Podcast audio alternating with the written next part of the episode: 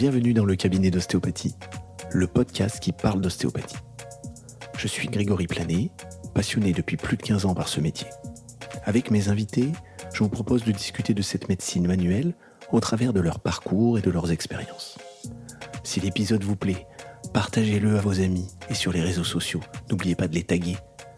Je vous remercie d'avance et vous souhaite une très bonne écoute. Cet épisode est la deuxième partie de l'interview. Si vous avez manqué la première, je vous invite à l'écouter avant. Tu te souviens du deuxième choix? Tout à fait. je me suis dit peut-être tu vas l'oublier. Ah il est en gros sur ma feuille. énergétique. Ouais, le mot énergétique, il me mm. chahute aussi. Euh, À titre personnel, c'est un mot que j'avais j'aimais pas du tout parce qu'il était euh, utilisé par beaucoup de gens. Euh, c'est facile, je fais un soin énergétique, mais euh, on se masquait derrière euh, notre pratique. Et plus je rencontre des gens comme toi, plus finalement je m'aperçois que c'est un mot qu'ils n'utilisent pas. Mm, mm. Mais en observant votre pratique, on peut définir quelque chose. Donc si tu es d'accord pour l'exercice, on va essayer de de, de voir ton énergétique à toi. Euh, comment tu, tu définirais ce que tu fais en énergétique Oui. Mais pas simple. C'est pas simple, euh, mais je vais essayer de répondre. Euh, une question à laquelle je n'ai encore pas répondu, mais qui euh, fait le lien avec cette question énergétique, c'est finalement, c'est quoi le corps? Voilà. Et, et est-ce que le corps, c'est une superposition de matière et d'énergie, voilà, d'autres de, choses. Est-ce qu'on est bien dans euh, ce que voilà, ce que Steele décrivait comme body, mind, spirit, euh, ou est-ce que cet effet de séquence euh, est, une forme de, euh, est-ce que c'est pas un peu artificiel? Voilà. Moi, j'ai pas répondu à ça. Aujourd'hui, je sais pas. Mais en tout cas, ce qui est sûr, c'est que pour en parler Dès qu'on parle, on est obligé de catégoriser les choses. Mmh. Donc on fait des découpes. Euh, par contre, dès qu'on pratique, entre ce qu'on dit et ce qu'on vit, voilà, il y a un petit monde. Euh, et, et est-ce que dans ce qu'on vit, il y a nécessité de dissocier l'énergie de la matière? Je sais pas. Donc aujourd'hui, c'est vrai que euh, je sais pas si je fais de l'énergétique dans le sens où pour moi aujourd'hui, dans ma pratique, l'énergie conditionne la matière. Je suis plus dans un dualisme euh, de la matière. Je me dis pas il y a la matière d'un côté et la pensée de l'autre. Le psychosomatique, c'est très obscur pour moi. Euh, il y, a, y, a, quelque chose d'une sorte d'unité et qui euh, peut parfois euh, se, se, dissocier, mais plus dans un effet de fonctionnement. C'est anormal en fait quand quand c'est dissocié. Voilà. Et pour autant, il y a quand même une réalité quand on agit sur la matière comme on le fait classiquement en médecine, quand on enlève un bout euh, en chirurgie ou voilà, quand on donne un, élément chimique qui fait euh, qui fait chimiquement euh, réagir d'autres choses. Euh, voilà, il y a quand même une réalité de la matière. Donc voilà, et comme les gens qui font des soins strictement énergétiques, il y a aussi une réalité de, de, de quelque chose qui, qui, se transfère, qui bouge. Mais je ne sais pas si on si en fait on n'agit pas tous sur une même structure, mais par un biais différent. Ok. Et ton énergie à toi, du mhm. coup, tu la mets en résonance ou en lien, je sais pas, avec euh, celle du patient. Est-ce que tu as l'impression dans dans des soins où tu vas sortir, tu dis putain là c'était c'était énergivore pour moi, par exemple, il y a des soins, euh, on a tous vécu ça. Tu fais un soin et tu sors de là, tu fais, il m'a pompé toute mon énergie, ce patient. Tu arrives à, à, assimiler euh, un type de, de, problématique, un patient énergivore. Tu le vois d'entrée que ça va te prendre ton énergie. Tu vas utiliser un autre outil. Tu vas aller dans ce sens-là. Euh, c'est toujours la même idée. C'est comment nous, en tant qu'ostéo, on peut prendre de ton expérience là-dessus. Tu vois ce que je veux dire? Oui. Alors ça m'arrive plus euh, cet effet euh, vampirisant. Voilà. et, et, ça, ça a été répondu par des questions d'éthique, justement. Donc euh, voilà, ça va peut-être faire le lien entre les deux. Où en fait, je crois que j'ai appris à ressentir justement dans mon corps, dans ma conscience. Enfin, voilà, j'englame un peu tout. où, où peut se situer une juste posture et une juste posture. Euh, et c'est là où, en tout cas, enfin, c'est une juste posture dans mon cadre ostéopathique. Donc, euh, euh, je, je pense qu'en dehors d'un cadre ostéopathique et de l'ostéopathie telle que je la pratique, c'est pas forcément vrai. Mais je, je vais jamais euh, donner mon énergie pour l'autre. Voilà, je, je fais je fais plus ça. Voilà. Avec un positionnement éthique. C'est pas ma place. C'est pas ma place. En fait, voilà, c'est pas. je suis pas, là pour ça. Exactement. C'est vraiment la question éthique sous-jacente, c'est ça. C'est est-ce que c'est mon rôle quand je sens qu'il y a un patient qui vient me boire dans les bras, je dis bah non, en fait non. Tu vas trouver une autre solution que, que, que ma ressource pour euh, avancer. Ça, c'est un bon outil. Voilà. En tout cas, on, peut le remettre en place, nous, facilement. Tout à fait. C'est, hop, se centrer sur sa posture. Est-ce que je suis à ma place là-dessus C'est ça. Euh, ça demande un peu, du coup, d'expérience, mais euh, c'est... Ça, ça demande surtout juste de prendre conscience de soi. Ok. De, de, et justement, de, de se sentir euh, acteur du soin, pas juste sur un plan technique, mais justement sur, sur, dans l'ensemble de sa posture on parle de l'implication qu'on est capable de mettre. On parle de quand tu parles de posture, c'est euh, c'est-à-dire euh, qu'est-ce que tu es capable de faire sans que ça te coûte? C'est ça que tu définis comme posture? Oui. Euh... On parlait de place, mais euh, c'est quoi la posture d'un ostéopathe aujourd'hui? Alors elle est multiple parce que justement selon les les visages ostéopathiques, il y en a plusieurs. Mais ce qui me semble être pour, pour le coup fondamental avec l'idée de base de l'ostéopathie, c'est qu'il y a une, confiance dans la santé. Et euh, finalement, quand on est dans cette confiance, euh, quand on se calibre là-dessus, euh, les choses se font au bénéfice de tous. Voilà, ça, ça doit pas être euh, épuisant pour le thérapeute de euh, d'aider son patient à revenir en santé. Euh, ça doit pas être un calvaire pour le patient de revenir vers sa santé. Euh, voilà, il y a, y a, quelque chose, et ça c'est une croyance. Ça pour le coup c'est une croyance, mais c'est une croyance fondamentale dans la profession. Et, et je pense qu'aujourd'hui en ostéopathie on oublie ça, que en fait toute notre pratique, même la pratique euh, euh, structurelle, très biomécanique, elle est quand même basée sur cette confiance que une fois qu'on a remis du mouvement dans le corps, tout ira bien. Donc euh, ça, je pense que c'est, faut vraiment pas l'oublier. Euh, en tout cas, si on n'est pas en accord avec ça, faut pas faire ce métier-là. Oui. Je pense. Il faut en faire un autre. et, euh, et du coup, c'est vrai que la, la, logique veut, toujours l'esprit très logique, que si cette croyance est, est vérifiée et validée, eh ben ça doit bien se passer pour tout le monde. Ouais, c'est l'objectif commun partagé qui se réalise entre le, le, patient et le thérapeute. Tout à fait. Je crois qu'on en tout cas, moi j'ai une, idée plus précise de ta philosophie, de ton approche du patient. Qu'est-ce que tu fais avec tes mains en cabinet aujourd'hui? Si demain je viens te voir au cabinet, je m'attends à quoi? Tu sais, on a des, des, des, croyances. Ah bah je vais chez un tel, euh, ça va faire euh, cric crac boum. Euh, lui il pose ses mains, il fait rien. Ouais. Je crois que tu as une approche un peu tissulaire. En tout cas, les, les gens de ton entourage te définissent comme ça quand je leur ai posé des questions. Ouais. Euh, une, mais tissulaire, on a lu un peu tricot, on va dire qu'on a un peu des idées. La, la tienne d'approche. Est-ce que tu la qualifies de tissulaire, toi? Non. Non, tu l'as. Ah bah, super. Comment tu la qualifies? Je la qualifie. Je me suis bien ah. renseigné, tiens. non, mais si, c'est vrai que d'apparence, c'est sûrement ce, à quoi ça ressemble le plus. Ouais. Parce que euh, au niveau de l'aspect, on va dire ça comme ça, je, je fais peu de techniques de trust, par exemple, mais je dirais même sûrement que j'en fais pas assez. Il y a sûrement des des lieux où je devrais en faire et je le fais pas. Euh, parce que euh, parce que peut-être j'ai à force de justement d'ouvrir d'autres champs, il y a ces premiers champs finalement sur lesquels on m'a construite, je les ai un peu négligés, je les ai remis en question, mais j'y reviendrai sûrement plus à d'autres moments de ma vie. Mais par contre, euh, je peux avoir des à la fois des, des effets de contact très importants, des, vraiment des pressions très fortes, et des fois euh, je, je touche à peine le patient. Des fois, je suis même juste à côté et il se passe des choses quand même.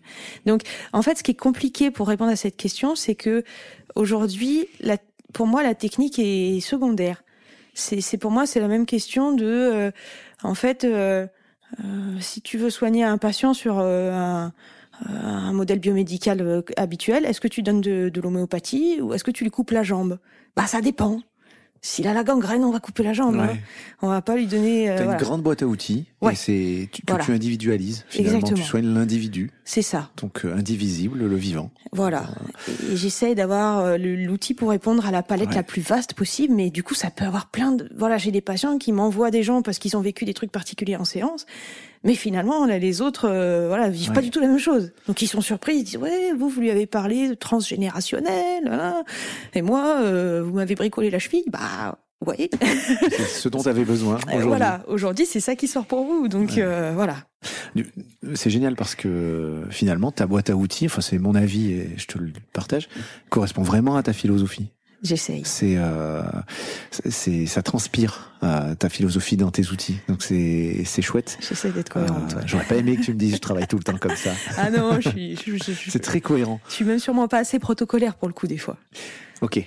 Mais pour revenir sur le mot cohérent, c'est pas facile d'être cohérent. Euh, je, je, le vois euh, chez beaucoup de, de, de, nos, de nos copains ostéo. C'est pas facile d'être cohérent quand tu quand tu t'instruis à côté du cabinet. Tu, sais, tu vas aller lire un bouquin, il va t'influencer d'un coup très fort. Il faut rester cohérent au cabinet. et euh, et c'est c'est pas mal. Je, je pense que tu as d'autres outils à nous donner pour être cohérent. Je suis sûr que si on réfléchit un petit peu. Alors, ce qui ce qui je pense m'a je vais dire sauver, je pense que je peux mettre ce mot, c'est d'avoir toujours fait de la clinique. Ouais. Ça, je pense que c'est c'est une base absolue. Euh, c'est euh, quoi qu'on vive, quoi qu'on euh, quoi qu'on accueille comme justement euh, comme expérience, comme savoir hors ostéopathie. Euh, et c'est des fois c'est des c'est des savoirs, mais des fois c'est des expériences de vie c'est euh, voilà, on, on, on, tombe malade, on a perdu un proche, euh, on, on, perd un enfant, ou des trucs très traumatisants qui peuvent aussi, euh, voilà, ou des choses très positives aussi d'ailleurs. Hein. D'un coup, j'en sais rien, on, on, gagne au loto, ou ah, pff, des trucs qu'on n'imaginait pas et en fait qui viennent wow, remodeler des choses dans la pensée. si c'est toujours rattaché à de la clinique et toujours avec cette intention de, en fait, pourquoi je suis pourquoi je suis ostéopathe? Okay. et, et, quoi quoi qu'il soit devenu dans ma vie, je, je reste là-dessus. Euh, je pense que c'est une, c'est une base absolue. On, on, lit entre les lignes que euh, ceux qui sont ostéopathes et qui ne font plus, qui ne touchent plus de patients, ouais. qui continuent de donner des conseils, euh, c'est c'est un peu ce que tu, tu conseilles de ne pas faire, de bien rester au ouais. contact du patient, de moi je dis souvent ça, de l'utilisateur, en oui. tout cas, de celui euh, qui répond à la demande de l'ostéopathie ce pourquoi l'ostéopathie existe. En tout cas, les gens qui souffrent, les gens qui ont des douleurs. Faut pas s'en éloigner. Oui. Et alors pour moi, il y a deux catégories de personnes qui peuvent répondre à, à ces gens qui ne touchent plus. Il ouais. euh, y a et, et, du coup, pour moi, ils ont deux rôles différents. Euh, il y a des, des, vieux ostéopathes qui sont retraités, qui ont plus d'activité clinique. Mais il y en a finalement pas beaucoup qui ont plus du tout, du tout d'activité clinique. Il y en a ouais. peu. Euh, et eux, souvent, ils ont quand même euh, une forme d'humilité dans leur témoignage. Ils arrivent en bout de parcours et ils disent voilà, en fait moi aux générations futures, j'ai envie de témoigner de ça. J'ai envie de leur donner ces outils-là parce que moi, c'est là où j'en suis en fin de carrière et je vais vous donner ça. Après, vous en faites le mieux que vous pouvez avec. Peut-être ça vous plaira pas. Enfin, en tout cas, la juste posture pour moi, elle est là. Dire euh, voilà, je vous fais bénéficier de mon expérience pour vous faire gagner un peu de temps, pour euh, voilà. En tout cas, toujours dans l'envie de transmettre voilà. leur clinique. Tra voilà, ils transmettent leur clinique, ils transmettent leur chemin. Mmh. Euh, et, euh, et, oui, euh, il y a un moment où le, euh, leur évolution, elle s'arrête parce que c'est le cycle de la vie, ça s'arrête à un moment. Et euh, mais souvent, ils sont en conscience de ça. Oui. En tout cas, ceux qui sont pas en conscience, assez vite, il y a un moment où ils se décalent en fait entre ce qu'ils enseignent et ce que le, le public en reçoit, euh, le, le public étudiant ostéopathique, et ça marche plus de toute façon. Donc pour moi, cette, cette catégorie d'ostéopathes, elle a sa juste place. Ce dont je me méfie un peu plus, c'est les gens qui font de la recherche, notamment, ou qui enseignent, et qui font pas de clinique. Oui. Parce que là, on est sur des savoirs euh, théoriques, on est sur des expérimentations, c'est-à-dire par les conditions du vivant, on crée des, conditions particulières. On sélectionne des critères. Donc là, on est hors complexité. On simplifie forcément des choses. Même quand on essaye de prendre en compte de la complexité, c'est quand même toujours à côté parce que euh, la situation clinique reste singulière. Et là, quand il n'y a pas de vécu clinique à côté, pour moi, souvent, c'est dangereux parce que ça vient poser des vérités sur la table qui sont tout sauf la vérité du vivant, qui sont une vérité scientifique dans un cadre donné. Et ça a ses limites. Et si on n'a pas l'humilité de dire ça a ses limites, c'est dangereux. Parfait. Voilà. Je crois que je partage énormément cette pensée et toi tu la tu la verbalises donc je suis encore plus content. donc merci pour ce témoignage. On va se méfier. et pour autant c'est nécessaire. Ouais. La la la, la posture sûr, scientifique, bah non, la recherche est nécessaire, mais voilà, il faut qu'elle ait sa juste place aussi. Bien sûr. on est tous les deux chercheurs et on, partage ça. Euh, j'aimerais bien simplement dire, il faut garder l'amour du cabinet. Voilà. Tu vois. voilà, tu l'as très bien résumé en une phrase. Mais toi, tu l'as mieux expliqué. on a défini l'énergie, on a défini le vivant, on a parlé un peu de la perception. Oui. Euh, tu nous as parlé de l'éthique autour de, bah, tu as parlé de la palpation. Enfin, t'as pas dit le mot palpation, mais le toucher, oui. euh, le tact, tout ça, c'est des choses sur lesquelles tu as beaucoup travaillé, toi, euh, en, en, philosophie. Si on va faire le, je vais pas faire la promo du, du DU de philo, de, c'est Jean-Marie Guelette hein, qui le, qui le chapote. Euh, encore plus actuellement. Parce il, a, il a quitté la présidence du CIE. Il intervient encore en enseignant, mais c'est plus euh, c'est Fabien Revol maintenant qui est directeur de, la structure. Voilà, si demain on, veut creuser ces sujets, on, peut trouver notre bonheur là-bas en allant faire ce DU de philo. Euh, je veux travailler sur la sur la palpation, sur le tact, tout ça. C'est c'est le lieu pour ou tu tu as d'autres endroits à nous conseiller? Alors, je trouve qu'aujourd'hui c'est c'est le lieu majeur malgré tout. C'est un lieu assez unique.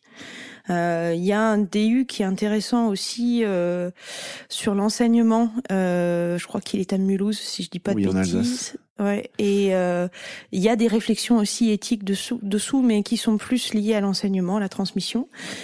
Et, mais pour moi, il y a, y a un manque dans la, de, la profession, parce que malgré tout, ce DU, il est quand même animé par des universitaires donc ça a aussi ses limites. Ça, c'est hyper riche, mais euh, voilà, quand bien même il y a un ostéopathe qui est présent euh, pendant les cours, euh, ça manque aussi un peu d'ostéopathie. Et je trouverais vraiment hyper pertinent. J'aimerais bien avoir le, courage de le faire, mais pour le moment, j'ai pas encore le, voilà, trouvé le moyen. Que ce soit des ostéopathes qui organisent une structure équivalente en faisant intervenir des universitaires et pas forcément des universitaires qui organisent en faisant intervenir des ostéopathes. Ça paraîtrait plus logique pour la profession que ce soit structuré, organisé par des ostéopathes pour des ostéopathes. Voilà. Après, la difficulté de la construction ostéopathique en France, c'est que c'est dispersé entre des écoles privées et que les syndicats n'ont pas ce rôle et qu'il n'y a pas de structure d'enseignement euh, nationale. Voilà. Tu recrutes là hein? Ben, je fais un appel. Si quelqu'un est motivé à monter ce projet, je, voilà, j'en suis. Alors, il y a de la recherche, par contre, qui s'organise, mais euh, voilà. En tout cas, sur le pôle philosophique, euh, vraiment qui engendre cette euh, cette transformation profonde parce que tous les gens qui ont fait le DU le disent quand même hein, que ça ça a quand même vraiment beaucoup bougé les choses des jeunes des vieux il y a il y a de il y a des ostéopathes de tout de tout bord j'allais dire dans dans ce DU et c'est formidable d'ailleurs euh, c'est euh, c'est vraiment une expérience euh, qui n'a pas de qui n'a pas d'équivalence. Ok, donc on peut aller pousser notre ostéopathie, en tout cas progresser là-bas sur sur ce DU. comment tu vois ton avenir? Oui. Alors, on a un avenir très proche. Tu as un avenir très proche? Voilà. Euh, de souffrance? Oh non, pas du tout. non, c'est un bonheur un bébé qui arrive. ouais, la, naissance se fait dans la, dans la souffrance. J'ai vu ça. C'est une croyance. C'est une croyance. Bien sûr. Puis dans deux mois, je te dis ah, t'avais raison. Euh, J'en profite. Euh, si tu veux, on peut aller sur ce terrain un petit peu de bah, tu es une future maman avec des notions euh, d'ostéopathie et euh, tu suis, je pense, des, des grossesses. Toi, en tant que thérapeute, tu peux nous partager ton, ton vécu de future maman. C'est ta première euh, grossesse. Ma première grossesse, oui. T'as euh, ton œil éclairé sur ce que tu es en train de vivre, qui est quelque chose de singulier, d'unique. Ouais. Tu te détaches complètement, tu laisses, tu, tu te fais accompagner par une collègue, par quelqu'un que tu ne connais pas. Parle-nous un peu de ce que tu fais. Euh, alors, si tu veux. Hein. Ouais. euh, je, je pense que euh, mon le, métier et voilà tout ce qui va autour m'a permis d'avoir une, conscience de ce qui se passe euh, sûrement différente. En tout cas, c'est ce que me renvoient les, les, professionnels de santé qui me suivent, les médecins, sages-femmes, etc. Et c'est vrai que euh, sentir le bébé bouger, j'ai senti très vite. Alors après, c'est marrant parce que Là, pour le coup, euh, on, on, redevient très euh, novice parce que c'est voilà, ça n'a pas d'antécédent. Euh, on ne sait pas au départ, on n'est pas sûr. Est-ce que ce qui bouge c'est le bébé? Est-ce que c'est les intestins derrière? Est-ce que on ne sait pas trop? Et puis on se fait quand même euh, voilà piéger comme les patients. par exemple, au départ, j'avais beaucoup de nausées. Je me suis dit ah c'est des aliments machin. Puis en fait non, ouvre les yeux, t'es fatigué, t'es stressé, c'est ça. C'est pour ça que t'as des nausées. le corps trouve un moyen de te dire arrête-toi, pose-toi. Et comme t'écoutes rien, bah, il va faire des symptômes. Bien fait. Bien fait, c'est ça. Tiens, tu veux le vivre? C'est ça, exactement. Tu vois, les beaux discours, là, tiens, voilà. C'est très concret. Exactement. Ok. Donc, euh, ça, ouais, encore une fois, ça nous met une vraie expérience. Il faut. Ouais. Et là aussi, je trouve qu'il y a une question de cohérence. De... Alors je dis pas qu'il faut absolument que toutes les femmes ostéopathes soient mamans, parce que moi j'ai mis du temps à y arriver. Mais euh, en tout cas, vivre des, choses de la vie, ça forcément ça ça aide, ça aide à, à les comprendre. Après, de sa propre expérience, on ne fait pas de généralité, mais voilà, ça ouvre, ça ouvre des choses. Quoi. Et, oh, et je peux te confirmer que devenir papa, c'est pareil. Ça a changé euh, ma pratique. Euh, ça change forcément nos pratiques de, de, de vivre quelque chose. Euh, donc il y aura encore une évolution quand tu vas reprendre. Tout à fait. ce, sera, ce, sera, une nouvelle Marjolaine euh, au cabinet. Tout à fait. Tes, tes patients doivent, euh, doivent halluciner des fois euh, enfin, vous encore plus halluciner ceux qui que tu traites depuis euh, tes débuts. Euh, si tu les suis, ça doit être génial pour eux de, de, de devoir grandir. Ils te posent beaucoup de questions. Et vous faites quoi en ce moment euh, euh, Pourquoi on vous voit plus Oui, les gens que. Ah, en plus, ça c'est pour le coup sur un plan éthique, on n'est pas tous d'accord. Moi, j'ai une forme, je vais pas dire de familiarité parce que c'est excessif avec les patients, mais une proximité. Une proximité, voilà, une proximité qui qui me semble euh, juste pour moi. Je, je, je me dis, je leur, je leur demande euh, humainement de se dévoiler. Et moi, humainement, je trouve que c'est cohérent aussi de, de répondre à cette demande d'humanité, qui a rien à voir avec le soin, hein, euh, qui pourrait se faire voilà dans d'autres cadres, mais ça permet là aussi de de, de pas déshumaniser la situation. Voilà. Ok. Donc euh, cette progression, ils la vivent en même temps que toi, avec une forme de proximité euh, bienveillante. Tout à fait, tout à fait. Alors il y en a avec plus ou moins, il y en a c'est beaucoup plus distant, il y en a que je suis depuis dix ans maintenant, et euh, il n'y a jamais eu cette euh, cet aspect-là parce que c'est pas une nécessité, mais voilà, il y en a d'autres avec qui ça ça s'est fait et c'est chouette. Moi, je trouve ça. Alors ils vont voir Marjolaine, l'ostéopathe, philosophe, scientifique. Ouais, ils savent pas toujours tout, le reste à côté. Ceux que ça intéresse, on en discute.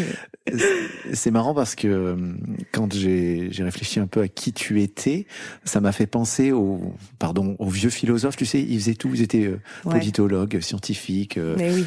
Euh, j'ai l'impression que tu es un peu comme ça. parce que tu fais de la recherche, donc tu es dans la science tu réfléchis, tu es sur le terrain. Donc eux, ils étaient médecins à l'époque, hein. enfin mm-hmm. on les appelait des médecins.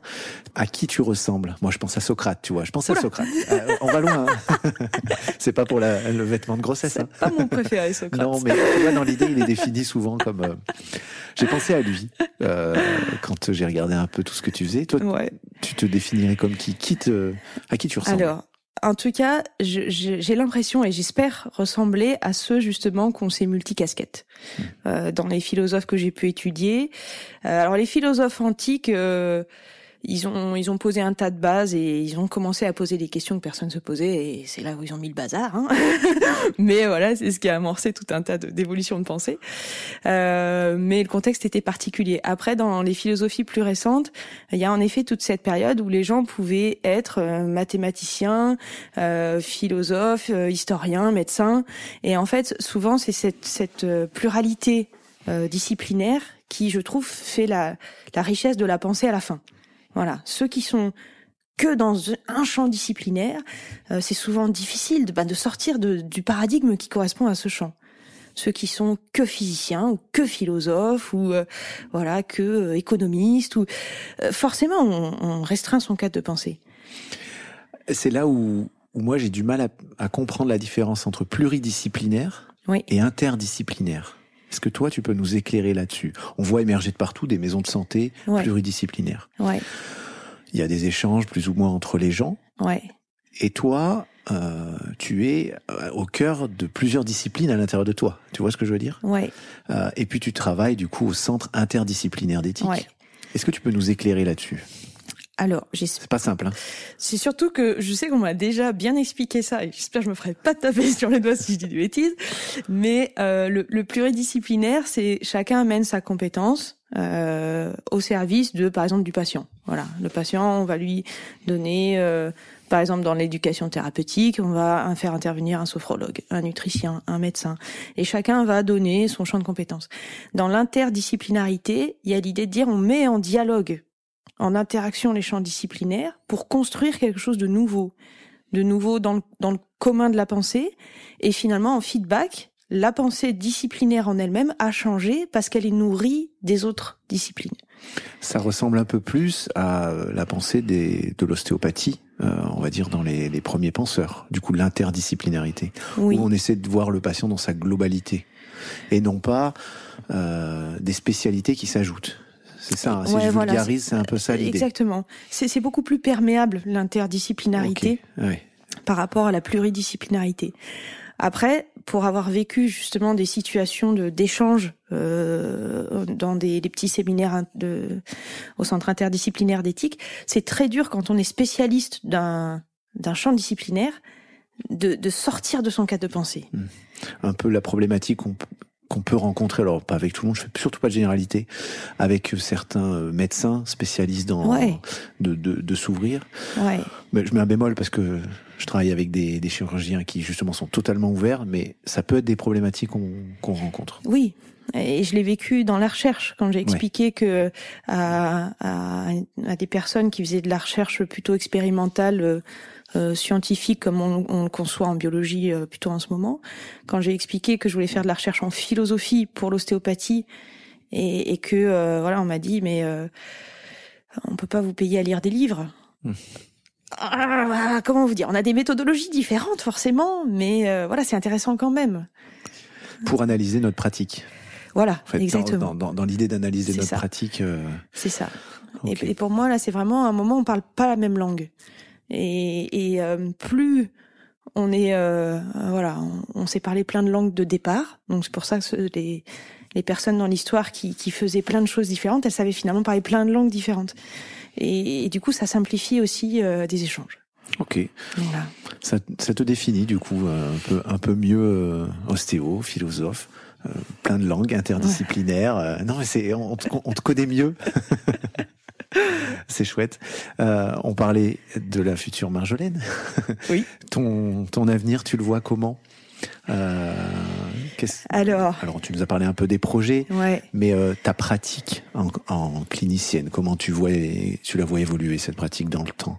Tu vas soigner jusqu'à 80, jusqu'à 80 ans? Ou- Ouais, enfin, en tout cas, je, je me vois pas m'arrêter euh, de soigner, sauf si vraiment à un moment. euh, Que des humains?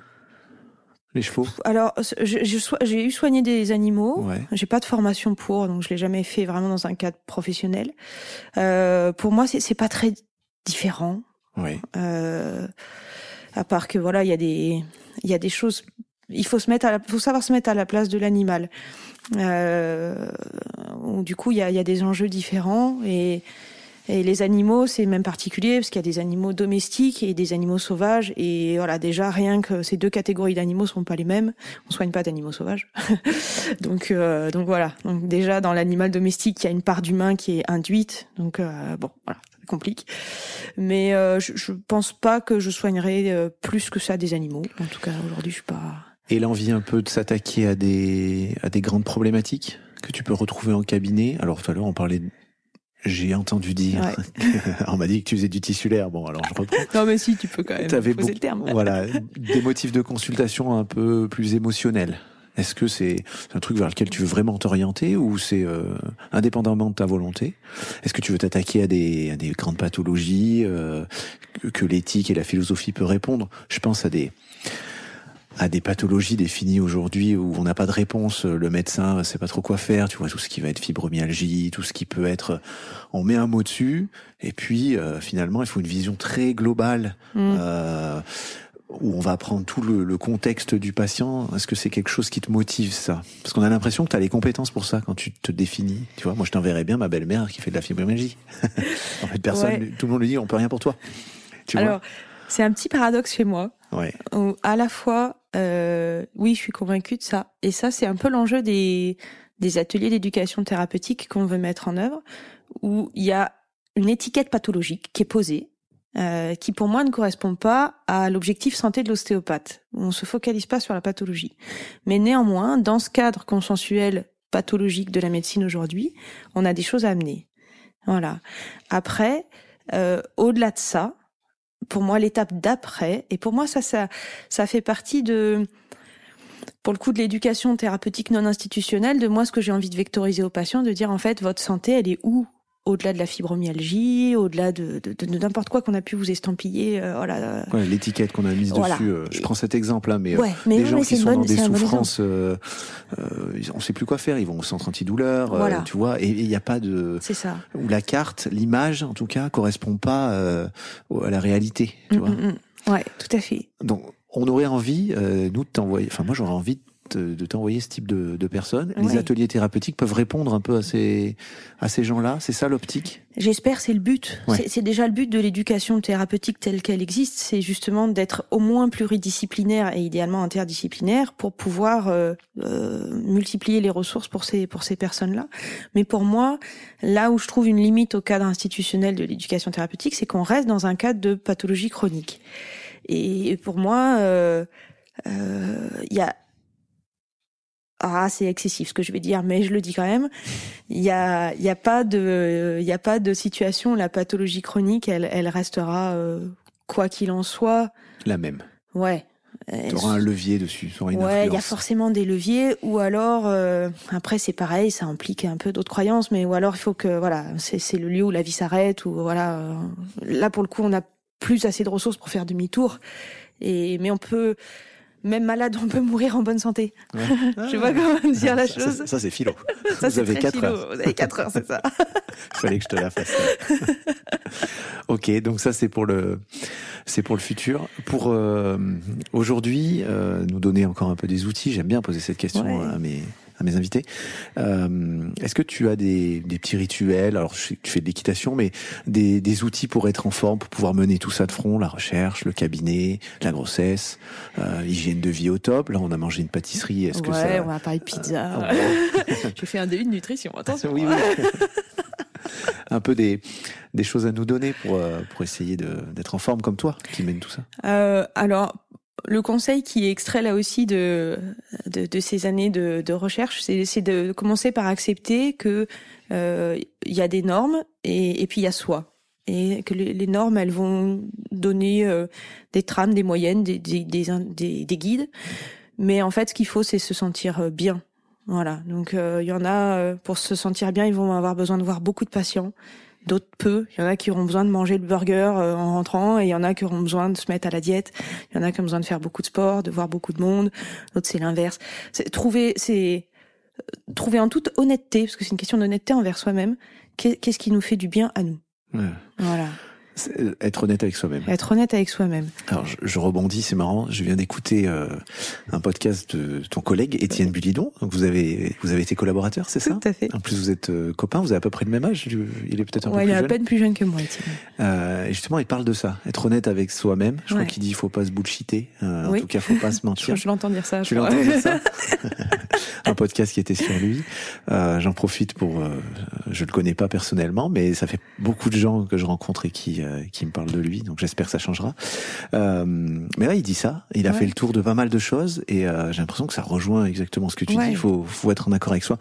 Et ma question, elle est simple, vous êtes tous les deux très intelligents, très, vous avez une bonne, euh, une bonne vision, ça, mais on fait comment pour être en accord avec soi? Comment on peut s'écouter? Comment on peut faire? Moi, je veux un outil, tu vois, c'est là le, chercheur un peu. on va dire, ok, tu veux le transmettre, euh, je veux pas que tu me le modélises, je veux que tu me donnes tes outils à toi. Ouais. Euh, t'as besoin d'aller à l'équitation, t'as besoin de sortir. Comment t'as fait Alors, ouais. Moi, alors si je réponds vraiment moi personnellement, mais voilà, du coup ça va, ça va ne répondre qu'à moi. Puis en plus, c'est en construction. Hein. C'est des fois on On se dit ça c'est bon pour moi, puis en vrai non. Par exemple, euh, j'ai besoin d'avoir un cadre horaire assez euh, précis au cabinet. C'est un truc tout bête, hein, mais j'aime pas être en retard. Être en retard, euh, c'est ça, me- ça me fait du mal. Euh, après, je, je m'énerve. Euh, voilà, je, je, je pars dans des émotions un peu colériques. Donc, j'ai- j'ai avec le temps décidé de mon seuil de tolérance sur les retards des patients, par exemple. Des petites choses, hein, ça. Non, mais c'est ce qu'on veut. hein. Mais voilà. Ça se joue sur des détails. et, et, et Donc ma- toi, t'es ponctuel, t'as voilà. créneaux. Moi, j'essaye d'être ponctuelle. Quand je le suis pas, euh, c'est rare. Et, et je le signifie auprès des patients. Je leur dis, je suis désolée, je suis en retard. Même si c'est cinq minutes. Parce que, en fait, je veux dire, ça, c'est pas la norme. c'est pas ma norme ici. voilà. Donc, il y a des choses, euh, voilà, de cet ordre. Après, avec le temps, plus ça a changé. Il y a eu des moments où j'avais besoin de travailler beaucoup certains jours et puis d'avoir des jours vides. Euh, là, maintenant, j'ai tendance à plus équilibrer les journées. Euh, monter à cheval, en effet, ça a toujours été un lieu de d'équilibre euh, à tout point de vue, physique, émotionnel, Ouais, ouais. par nécessité. Euh, et d'interaction vivant. Parce que, par exemple, quand j'ai fait de la moto, euh, j'ai trouvé le même, la même joie de l'équilibre, mais la moto ne corrige pas les problèmes. Quand euh, on perd l'équilibre, elle perd l'équilibre. Ouais. Le cheval corrige. Donc, Pas tous, mais pas tous, mais voilà, il y en a certains qui aident. Il y en a qui accentuent aussi, mais la moto, c'est plus basique. voilà, après, euh, donc un exutoire hein, dans ce qu'on que tu trouves dans le sport et dans la relation euh, avec l'animal ouais. euh, qui, qui t'apporte au cabinet.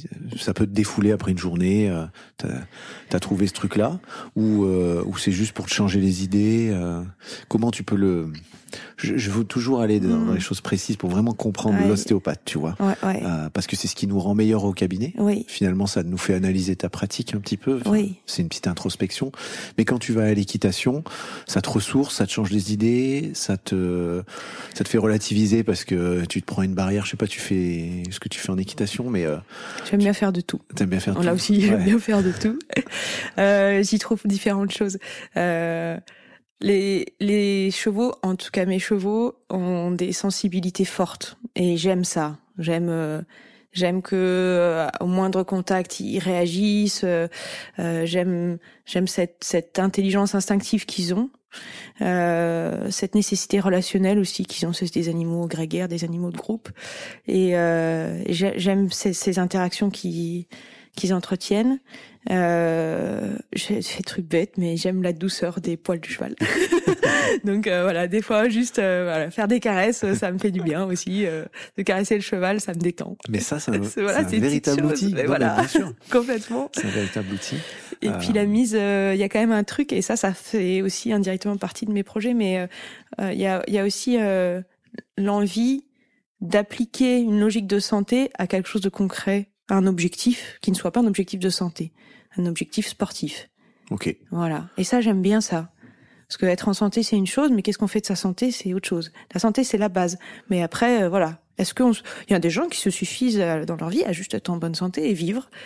Moi, ça ne me suffit pas. On, on va refaire un podcast sur cette question. Qu'est-ce qu'on fait de notre santé Ouais, mais c'est vrai. Mais c'est c'est- c'est C'est génial. vrai. Une question que je me suis jamais posée. Et, euh, ça me fait mal de de- d'avoir jamais posé cette question. ok, qu'est-ce qu'on fait de notre santé? Grande Ouais. question. J'adore les philosophes. C'est ceux qui viennent toujours te poser la question et qu'elle t'a pas pensé. Et puis tu repars avec ça. tu repars avec toujours plus de questions que de réponses. C'est la base de la philo. Demain, je demande à mon premier patient, maintenant que vous êtes en santé, qu'est-ce qu'on en fait? Qu'est-ce qu'on en fait? Mais ouais, Excellent. parce que finalement, on- souvent, on, on lutte dans la vie euh, pour Ouais. plein de trucs. Mais dès qu'on lutte plus, qu'est-ce qu'on fait? Ouais. Dès que c'est facile, dès que, dès que tout va bien. Et la compétition permet ça, finalement. Pas forcément la compétition. Pour moi, la compétition, c'est un moyen ludique de progresser. Ouais. Voilà. Mais euh, le, le- le but est la progression. Mais vers quoi on progresse? Voilà. Et là, pour moi, on est dans des lieux presque arti enfin, artistiques, en tout cas des lieux créatifs. Là, Mhm. c'est la part créative de la vie. Et, et pour moi, ce qui est chouette dans, dans l'humanité, c'est que on peut créer des choses. Et l'idéal, c'est de le faire en restant en accord avec une santé euh, vaste. La santé de soi, la santé de sa communauté, de sa planète. Voilà. Et là, c'est cool. Ah là, c'est cool. Voilà. Et là, c'est là, on a le sourire. Et là, c'est infini.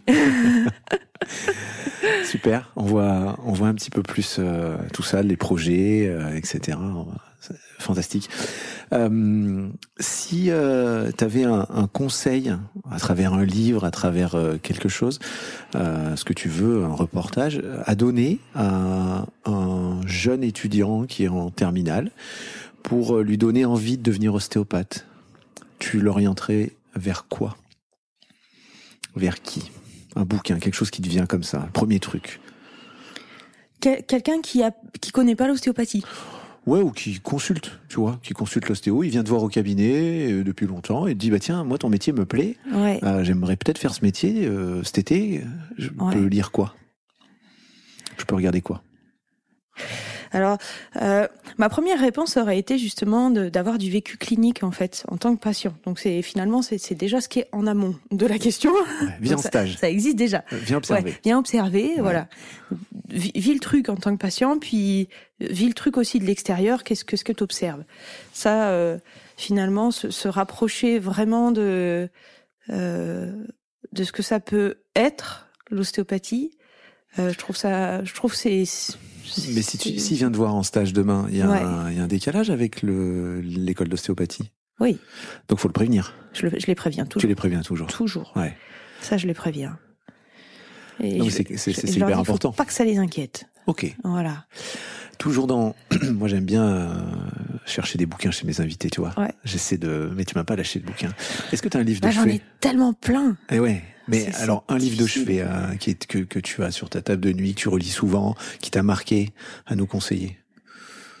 En fait, c'est dur parce que bah, là, tu peux pas voir ma bibliothèque parce qu'elle est en déménagement, donc elle est encore tout dans les sacs, mais je dois avoir 50 sacs de bouquins. c'est énorme. Et c'est difficile d'en cibler un. Et en plus, alors paradoxalement, ça aussi, j'ai beaucoup de livres, j'en ai lu beaucoup, mais euh, là où je trouve qu'on qu'on infuse le plus de choses, c'est avec les gens. C'est dans, dans l'échange avec les gens. Et, et plus que de lire un livre euh, qui est fait pour tout un chacun, même si chaque lecteur va y prendre quelque chose de spécifique, j'aurais envie de lui dire d'aller rencontrer des gens. Ok. D'aller rencontrer des ostéopathes, d'aller comme toi tu fais, tu ouais. d'aller brancher des micros. Ouais, c'est ça. Ok, j'aurais pas d'infos alors d'un livre euh, qui t'a marqué. Ah, je, je, vais faire l'effort euh, parce qu'il y en a, il y en a plein en même temps. Après, ça dépend des sujets en fait. Ouais. Ça dépend euh, euh sur un sujet plus précis. Par exemple, sur sur le corps, il y a le bouquin. Il y a des livres de philo sur le corps qui sont euh, très très bien. Il y en a un qui s'appelle La raison des corps, euh, qui explique toute l'évolution euh, notamment le rôle de Descartes. Descartes, c'est pas mon copain. Euh, mais, mais d'une certaine façon, lui, il était cohérent. Et euh, voilà. Pourquoi justement on a détourné Descartes Parce qu'on a détourné Descartes en vérité. Parce que Descartes, il est convaincu que la la la, la part euh, subjective singulière, le je pense donc je suis, le je pense, ça vient du, du divin. Mais justement, le divin n'est pas étudiable. Donc c'est pas que le divin n'existe pas, c'est que le divin n'est pas étudiable. Donc le divin, on n'y touche pas, on le respecte absolument. Ce qu'on va étudier, c'est la matière, c'est ce qui est mathématisable et géométrisable. Voilà. Mais on perd, on a complètement perdu l'idée que Descartes était hyper croyant. Et eh oui, oui. Euh, ouais. Donc, euh, Donc en le, fait, le, postulat de départ. Le postulat de départ, il marche que si on est très croyant. Ouais, bien sûr. voilà. C'est un bouquin, voilà, c'est c'est c'est peut-être pas mon livre de chevet. Non, mais voilà. voilà, c'est un. Ok. Mais euh, peut-être que en commentaire du, du, du, podcast, je ferai une série de bouquins. Allez, je mettrai des petits liens. voilà. ok. Toi, tu vois d'autres choses à, à, à nous partager que qui te définiraient un petit peu plus, qui te qui éclairerait nos auditeurs sur euh, sur Marjo? Ouais, peut-être un truc que j'ai envie de rajouter. Euh, sur euh, ce qui a encore pas démarré sur une, une des recherches à venir, ah. mais un, un, concept proposé par un, un collègue euh, qui a fini son doctorat en philo il y a pas longtemps, qui est EduxP au départ, qui voulait monter un projet avec euh, plusieurs thérapeutes. Il y a un infirmier psy, il y a une psychologue, il y a donc moi qui suis ostéopathe, il me semble, et donc lui qui est EduxP qui va avoir cette expérience-là. Et en fait, lui, il voulait il voulait écrire sur euh, tout ce qui se passe pas bien en clinique. Et tous les mauvais, les questions, mais plutôt euh, euh, déstabilisantes justement. qu'est-ce que je fous là ou est-ce qu'il faut tuer mon père dans le sens voilà nous est-ce qu'il faut qu'on tue papa style pour avancer ou voilà comment je quel rapport j'ai avec ma mère la médecine. Et et en fait moi j'aime bien aussi prendre ce contre-pied dire voilà c'est c'est c'est chouette tout ce qui marche et voilà et aller aussi c'est une question d'authenticité aussi mais accepter d'aller d'aller dans les dans les bas-fonds ouais. et d'affronter ça et d'y réfléchir. Et voilà, ça fait aussi euh, partie de, je pense, du, travail nécessaire. Ok. Pas toujours. C'est un peu un petit coup de gueule finalement. Ouais, c'est ah, aussi un petit coup de gueule, voilà. Et, une invitation à à de l'humilité. Ouais. À dire euh, voilà, des, fois on est convaincu d'être dans la bonne voie, puis en fait peut-être des fois on se plante. Et c'est pas grave. Ça sent le vécu. Il a fallu. Euh, tu m'avais dit ça un jour. Euh, je me rappelle très bien. C'était euh, il y avait Pierre Tricot qui était venu à Lyon. Il y avait une conférence. Tu m'avais dit, c'est un milieu très masculin. Là où je travaille. Ouais. Euh, on, sent la la femme qui a mené quelques combats un peu plus un peu différents. Oui. Euh, on sent dans le coup de gueule. Il y a un peu de ça? Ou alors pas forcément euh, que contre des hommes, mais en tout cas contre des des archétypes, tu vois, ouais. euh, des choses à casser un peu. Ouais, il y a des règles du jeu particulières et encore, je trouve qu'on vit à une époque où c'est sûrement plus simple hein, euh, qu'à qu'à d'autres. Euh, Aujourd'hui, j'ai quand même envie de, de penser que euh, faut pas se focaliser sur ces combats-là, justement. Euh, mais plus sur ses, c'est-à-dire sur ses convictions et même sur sa foi, euh, voilà, pas au sens religieux du terme, mais euh, voilà.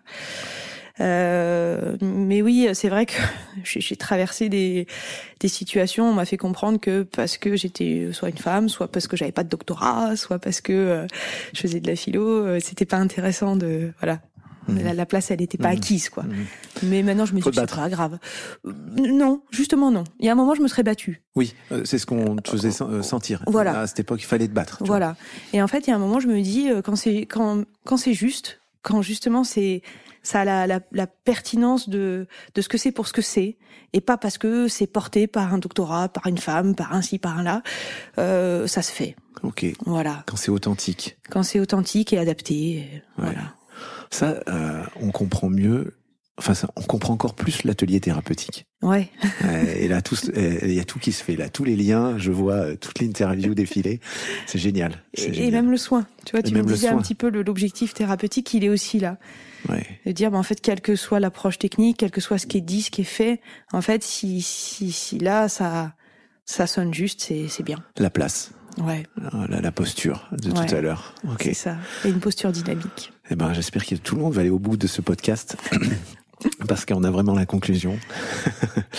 euh, alors, il y a une petite, euh, je t'en ai parlé en off, il y a un petit jeu à la fin pour mettre de la légèreté et, dit, euh, oui. et, rester sur cette authenticité. Tu as droit au quiz Qui a dit? Ok. alors tu vas, connais, tu as lu plein de bouquins, il y a 50 bouquins dans les cartons. On va commencer 50 cartons de bouquins. 50 cartons de bouquins, oui, oui, 50 bouquins par carton peut-être. évidemment, tous ceux qui font un calcul rapide se, se rendent bien compte que j'ai pas pu tout lire. Euh, L'idée, c'est de trouver euh, de qui je parle. voilà. Peut-être je vais être nul en fait. Euh... Parce qu'il faut savoir quand même, c'est marrant que tu me fasses un questionnaire comme ça, parce que moi j'ai hyper du mal à identifier les gens. Ouais qui correspondent aux, propos. Même quand j'ai parlé, ça m'est arrivé plein de fois de discuter avec un ami. Et, et le peut-être le lendemain, la semaine d'après, je dis ah oh, j'ai parlé d'un truc super intéressant avec quelqu'un. Ouais, c'était moi la semaine dernière. Donc on va voir si ouais, non, je recolle quand même. Allez, un petit indice pour les, les premiers. Euh, je suis allé chercher ça dans un cours que tu as donné. Ok, alors j'espère que je sais d'où ça vient. Donc forcément, à un moment donné, c'est passé par euh, ta tête. Ouais. Euh, alors il a dit, euh, j'obtins mon diplôme de docteur en ostéopathie en 1934 et utilisais les techniques structurales pendant 8 ou 10 ans. Mais à la longue, je n'étais pas satisfait. Je donnais d'excellents traitements, certaines personnes avaient de bons résultats et d'autres pas. Mais je ne pouvais en aucune façon déterminer la raison qui rendait ces résultats si différents, alors que j'utilisais les techniques que l'on m'avait enseignées, au mieux de mes capacités. T'as une idée ou je continue? Bah, Vu comme c'est écrit et par rapport à la date, euh, ça doit... On peut continuer. Je décidais à, entre deux. Alors, alors, on va aller un peu plus loin. Je décidais alors de tout reprendre à zéro. Pour cela, je relus les écrits originaux de Steele, particulièrement son autobiographie et sa philosophie de l'ostéopathie. Ça doit être Baker alors. Bien vu. Forcément. C'est Parce Baker. que Sutherland, ça me paraissait trop tardif. Ouais. 1934, il était déjà diplômé largement. C'est ça. De plus, dès 1944, pardon, je m'initie aux méthodes d'ostéopathie de Sutherland. Voilà. Après, j'avais des indices faciles, né en 1910, à l'immobilité de la vie. Ah oui, après j'aurais Ah, trouvé. t'aurais trouvé facilement. Bien joué. Il a un mode d'écriture. J'adore Baker parce qu'il est très lisible. Ouais. Justement, il est, il, il écrit comme on pourrait l'écouter. Ouais. Et ça, ça c'est formidable. Bravo. Un bon point. Déjà. Eh, facile, hein Facile aussi. Très facile. J'ai un an de moins que Becker. Je suis physiologiste au département de Kirksville, de 44 à 75. Euh, je recueille beaucoup d'articles dans les années 40 à 70. Je travaille sur la boucle réflexe neurologique. C'est Irving Corr. Tu vois, celui-ci est facile. Euh, le suivant est plus compliqué, Mhm. plus récent. Justement, le concept de globalité transmis par les Américains fondé sur le travail myotensif, précédant le travail articulatoire et structurel, est la première chose menacée, vu le temps qu'il demande pour l'étude et l'apprentissage de la palpation. Aujourd'hui, tout doit aller vite et doit être rapidement rentable. Quel ostéopathe a dit ça? Alors, c'est pas une citation que je connais. C'est pas Ouais. quelqu'un que j'ai lu Par contre- pour ça, mais ça doit être quelqu'un que je connais, j'imagine. C'est un Français? Ouais. C'est Tricot? Non. C'est pas Tricot.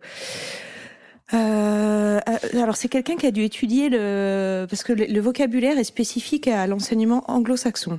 Ouais. Euh, donc c'est quelqu'un qui a dû être formé au Alors il a dit ça en février 99. Il est décédé en 2013.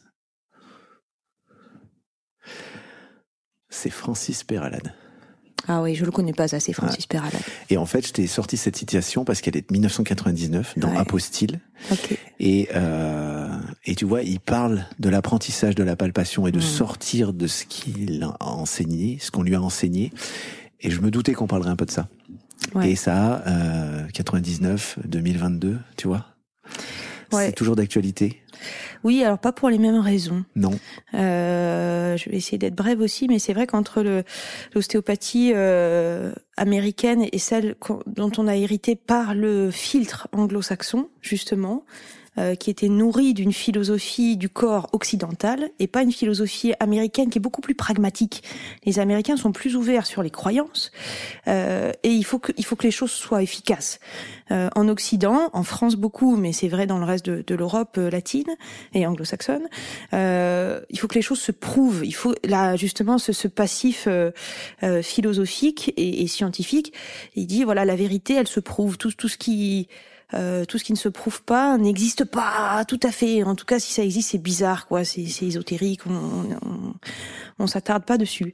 Et du coup, euh, c'est vrai que euh, les les premiers ostéos ont été formés avec ce filtre euh, de dire en fait, euh, on va garder techniquement ce qui est cohérent avec notre modèle.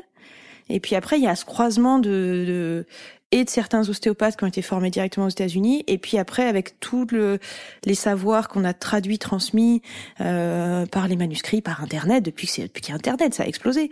Euh, on a eu accès à des choses, euh, et ça vient remettre en question les modèles à cette époque. Nous, ce qui vient remettre en question, en question les modèles à notre époque, euh, c'est justement l'écart entre euh, euh, la clinique et et la science, ou avec cet héritage anglo-saxon, et, et justement aussi ben, ces différentes polarités, ces différents discours qui parlent d'ostéopathie, mais on a l'impression qu'on parle parfois de métiers différents. Voilà. Ok. Donc les raisons sont différentes, mais par contre le procédé est le même. Ouais, il y a toujours cette volonté de changer. L'ostéopathe, par nature, finalement, depuis qu'il est pionnier, il, il faut qu'il change ce qui existe. Bah ça fait partie de pourquoi la profession est... a émergé. Et même ton patient qui vient en cabinet, il faut changer ce qui existe pour Ouais. qu'il aille mieux, pour Oui. retrouver l'état de santé. Et c'est vrai que dans, par contre dans les fondamentaux de la profession, il y a une forme d'insatisfaction. Ça c'est vrai. Euh, ok. Plus facile, pareil, tiré d'un de tes cours. Euh, il a fallu que j'aille chercher. hein. Euh, alors, tu connais pas ma date de naissance, mais on a un jour d'écart. Il est du dé- 10 février 1932. Il est né à Détroit, il était médecin. Un jour d'écart, t'as, t'as- Je suis du 9 février. le Voilà. 1932 Dis donc, Ouais. tu fais pas bien. non, mais tu vois, j'y pense du coup depuis ton cours, euh, puisque c'est un cours que tu m'avais donné il y a fort longtemps. À chaque fois, je, je connais cet ostéo parce que je me dis, on a un jour d'écart. c'est rigolo. c'est vraiment une anecdote personnelle.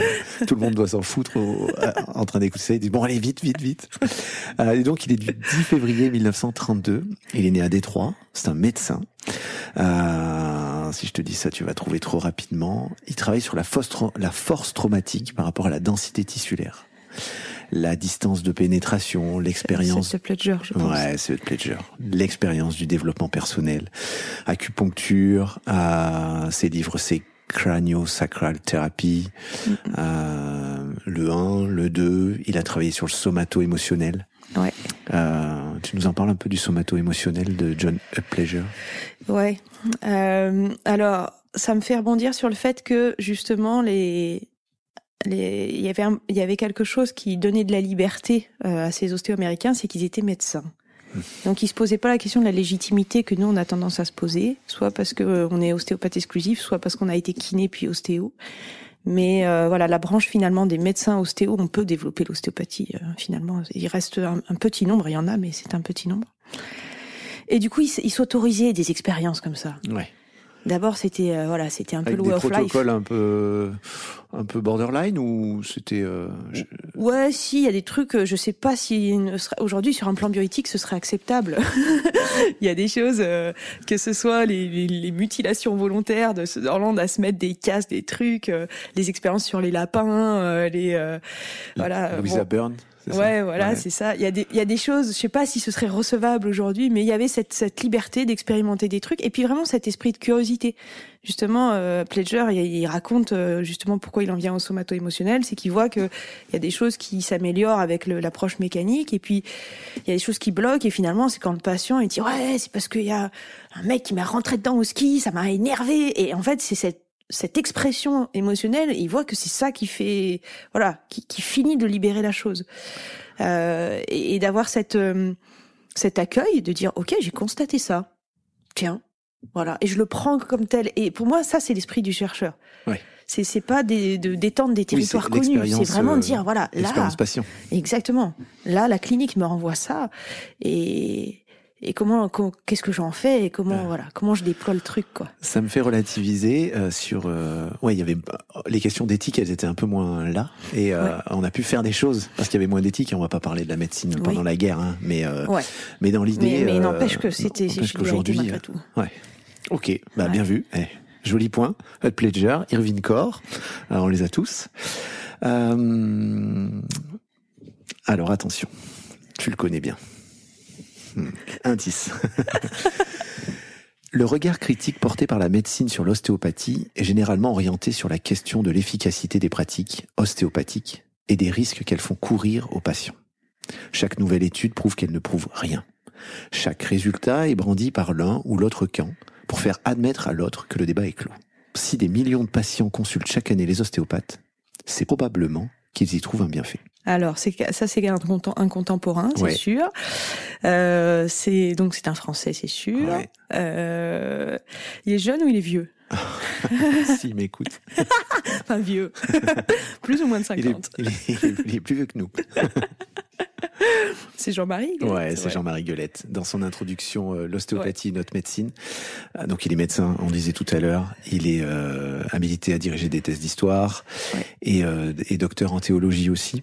Mais euh, j'aime bien ce qu'il dit. si des millions de patients consultent chaque année, eh il y a des bienfaits. Et à un moment donné, il faut se poser des questions très en accord avec le terrain. Et puis on revient sur ce que tu disais, là, pas perdre de, de vision la clinique. C'est ça. Euh, donc ça illustre bien le propos. Tu, tu veux développer là-dessus, toi? Et qu'il y a une identité ostéopathique. Parce que des fois, c'est vrai que la multiplicité des visages fait que on se dit, bah, en fait, est-ce que l'ostéopathie, elle marche et, elle a autant de succès parce que finalement, plein de gens font plein de trucs et euh, bon, on fout tout sous le mot ostéopathie, euh, mais ça pourrait euh, être qualifié autrement. Non, je pense qu'il y a vraiment une identité ostéopathique qui est portée par une philosophie ostéopathique, qui est de l'ordre notamment de la confiance qu'on place dans le corps, dans sa capacité à retrouver la santé, quelle que soit la technicité qu'on a. Et, ça, je pense que c'est pas forcément conscient de la part des ostéopathes, mais par contre, euh, c'est les patients le vivent comme ça. Et, c'est une confiance qui est, qui qui est pas forcément euh, toujours portée en médecine. Donc dans la bouche d'un médecin, ça fait ça fait du bien. C'est un bouquin que j'invite à lire. Donc c'est l'ostéopathie notre médecine aux éditions euh, Pures. Ouais. Et en plus, petite dédicace, c'est préfacé par le professeur Yves Matillon que j'ai eu la chance euh, de, de, de côtoyer et de, de, travailler avec lui. Euh, voilà, dans la recherche, donc c'est sympa. Voilà un petit clin d'œil pour Yves Matillon qui, qui est quand même assez ouvert à l'ostéopathie, en tout cas qui s'y intéresse et voilà, je voulais en parler. On les remercie d'ailleurs. Ouais. Ces, ces, ces, médecins, ces chercheurs qui s'intéressent à une profession qui est pas la leur. Ouais. Et sûrement que ça leur apporte aussi parce que ça vient ouvrir des champs, mais justement ils ont cette euh, cette ouverture là. Merci à eux. Merci à eux. Là, euh, pareil, c'est un contemporain. Euh, il a à peu près nos âges, notre âge. Euh, voilà, c'est facile du coup avec cet indice. L'objet de la science ostéopathique est donc, sans surprise, l'ostéopathie. Si dans l'absolu rien ne semble opposer d'obstacle à une appréhension scientifique de cette activité de soins, il est possible de lire sous la plume des dépositaires d'autorité que l'ostéopathie ne serait pas une science, à l'inverse de la médecine conventionnelle. Il existe en effet un faire-valoir implicite d'une médecine associée à la science. Ça te parle? Je pense que c'est Pierre-Luc Lermite. Exactement, bravo Pierre-Luc Lermite. Dans l'épistémologie de l'ostéopathie. Ouais, introduction à la science ostéopathique, approche épistémologique aux éditions Ellipse. Bien vu. Donc euh, on salue Pierre-Luc. Mm, mm. euh, tu vas nous en parler un petit peu. Juste comme ça, il est ostéo depuis 2011 et docteur en droit depuis 2018. Euh, c'est un ami commun, alors c'est vraiment un bon ami. Il est bientôt sur ce podcast aussi puisqu'il va sortir un bouquin. Oui. Euh, Qu'est-ce que tu peux nous, nous dire un peu de ses travaux? Tu m'as fait des éloges sur lui. Euh... Ouais. Pour moi, c'est quelqu'un qui a, pareil, un éventail de pensées qui est très vaste euh, et, et, par euh, par ce, ce, ce, large spectre euh, et la capacité à faire dialoguer justement les, les zones de recherche, il a il a toujours un des fils conducteurs très pertinents dans ses travaux et à la fois très précis. Moi, j'admire sa précision parce que je, moi, je ne l'ai pas toujours. Hein. J'ai tendance à voilà, disperser un peu, à avoir les intuitions, mais avoir du mal à les formaliser. Lui, il a une capacité à formaliser avec précision et avec justesse. Il ferme pas pour autant les débats. Pour moi, il a une, posture de chercheur extrêmement aboutie. Voilà. Ok. Donc euh, tu recommandes, euh, moi je le recommande ce bouquin. Tout à fait. Il est dans, dans un des cartons? Ouais. Ouais, bien sûr. Ouais, tout à fait. Il est, il, est lu, euh, il est même bien lu celui-là. Et, et puis il a, alors, est-ce que c'est par ce, par le biais du, du doctorat en, en, droit médical, entre autres, mais euh, en tout cas, euh, là, pour lui, la science, c'est, c'est pas que la science expérimentale et biologique. La science, c'est tout ce qui, qui peut se dire, voilà. Ok. De l'ostéopathie, tout ce qui se réfléchit, tout ce qui se rationalise, tout ça, c'est de la science. C'est un bouquin qu'on peut pas lire d'un trait, hein. Enfin, à titre personnel, je l'ai, je l'ai ouvert, je l'ai repris, je l'ai regardé. C'est. Euh... C'est vrai que même en ayant des, des, des préalables euh, en philo, euh, c'est dense. Hein. En plus, il a une, il a une écriture surtout sur ce livre qui est assez dense. Donc des fois, euh, en dix lignes, il y a beaucoup d'infos. Donc on pose le livre, en effet, on, reprend, on relit les dix lignes. On prend le dictionnaire un petit peu aussi. Des fois, ça arrive. Ouais, il y a des du vocabulaire enfin, Toi peut-être moins, mais. Et encore, hein, il y a des mots encore sur lesquels j'ai pas essayé de caler mon cerveau il y a des mots particuliers. Euh. Donc un bouquin que tu conseilles Ouais, celui-là je le conseille. Tout à fait. Euh, je te remercie. Une dernière citation. Euh, ostéopathe, euh, ostéopathe. La transdisciplinarité permise par les différentes compétences de nos intervenants est très fertile et ouvre la réflexion sur l'ostéopathie, la santé et le vivant bien au-delà de ce qui est admis actuellement dans les établissements d'enseignement. Bah alors vu comme c'est dit euh, nos intervenants, ça doit être dans une structure euh, voilà qui n'est pas une structure qui est celle des écoles. Tout à fait. Mais du coup, je je sais pas ça pas à qui ça peut correspondre. Eh bien, c'est Marjolaine Boissier. Oh, mais non Tu vois Le piège. Ça a marché, je suis content. Euh, sur le site. Fille, elle sait même pas ce qu'elle a dit. Je gardais le meilleur pour la fin. Tu as vu quand tu sais un ostéopathe Eh bien, c'est toi sur le site de Lecli euh, quand il y a une interview de toi.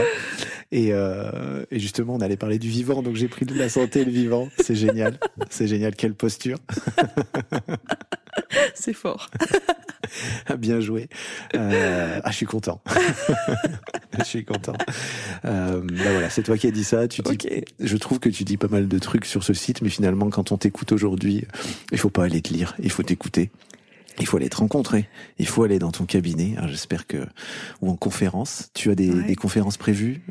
On en voit une euh, sur YouTube, tu m'as dit. Ouais, il y en a une sur YouTube et c'est voilà, elle est dans un cadre particulier puisque c'était dans le cadre de, de, de, mon master et ça, ça a été finalement, c'était dans le cadre d'un colloque international sur le le corps en Orient et en Occident et moi ça constituait aussi euh, la validation d'un UE. Donc euh, voilà, c'est, un peu particulier euh, cette conférence là.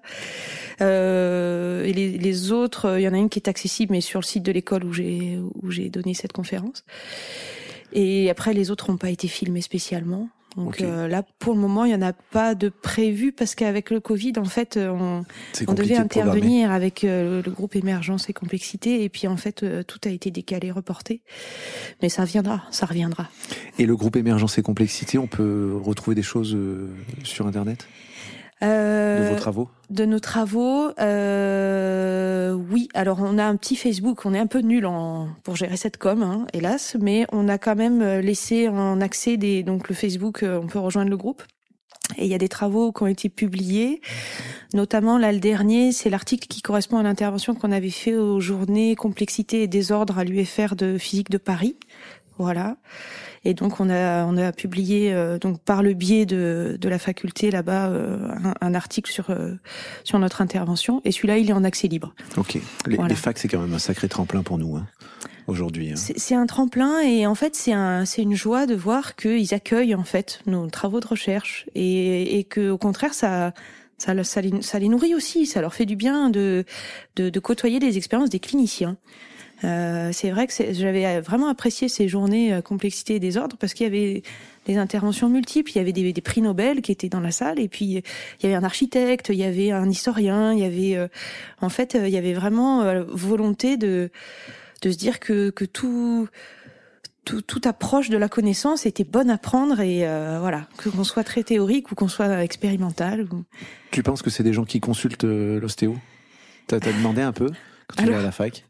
il y en a un qui nous a dit ce jour-là, euh, un, un, gars, je, un physicien très très très très calé, et qui nous a dit euh, quand même je comprends pas pourquoi euh, vous posez tant de questions les ostéopathes. Euh, moi quand je vais chez l'ostéo c'est juste pour me faire du bien. Ok. Ouais, mais c'est comme vous, vous êtes physicien, moi je comprends pas pourquoi vous faites ces calculs, c'est compliqué. pour moi ça ne veut rien dire. Donc euh, voilà. Mais oui, oui, consulter un ostéopathe. Mais c'est rigolo de voir justement que même avec un état d'esprit très euh, euh, très avancé au niveau intellectuel, des fois on revient à des très basiques. Carrément. Voilà. Excellent. Eh ben, euh, je, te, je, te, remercie. Je te remercie pour cette euh, pour cette belle citation et puis pour cette interview. on peut te, si on veut te contacter, on peut te sur sur LinkedIn, t'as un mail. Alors euh... LinkedIn, j'ai un profil mais je n'y vais jamais. Donc euh, voilà, il est pas pas actif. Après, euh, j'ai j'ai un mail. C'est marjolaine.boissier, tout simple, gmail.com. Je le mettrai en lien. Voilà. voilà. donc je réponds pas toujours très vite, mais je réponds toujours. Euh, et avec plaisir. Euh, voilà. Ok, eh ben super. Euh, avant de te laisser le mot de la fin, puisque c'est l'invité qui conclut toujours, euh, je tenais à te remercier déjà pour cette euh, pour cette fenêtre dans ton emploi du temps, d'avoir euh, laissé la place à cette interview. Le cadre dans lequel on enregistre, eh ben c'est c'est différent. D'habitude, je vais dans le cabinet, et là c'est là c'est chouette. Ça a mis une une atmosphère. J'espère que ça se sentira sur le podcast, mais il y a une ambiance très très forêt, très montagne. Oui, c'est vrai. On, voit des arbres hein, de là où on est assis très tranquille. Euh, donc je te remercie. Euh, on va te suivre euh, pendant longtemps, je crois, tes travaux. Euh, voilà, je te laisse le mot de la fin. Bah, je te remercie aussi parce que euh, je, je, trouve, je te l'avais dit en off aussi, mais que c'est cette initiative d'aller à la rencontre, de de permettre de, de partager les parcours et de, de, aussi de permettre à la communauté ostéopathique de prendre connaissance de, de ce qui existe, ce qui se fait, parce que finalement, des fois, il y a plein de choses qui se font et on ne le sait pas. Bah, c'est, c'est, euh, c'est vraiment formidable. Donc, merci à toi. Global Thinking. Merci d'avoir écouté entièrement cet épisode. S'il vous a plu, n'hésitez pas à mettre la meilleure note que je puisse monter dans les classements. Partagez-le à fond, parlez-en à votre entourage, et ça fera vivre ce podcast. Vous pouvez me suivre sur Facebook, Instagram, LinkedIn et bien sûr sur mon site internet globalthinking.fr. On se retrouve au prochain épisode et d'ici là, prenez soin de vous. Je vous embrasse.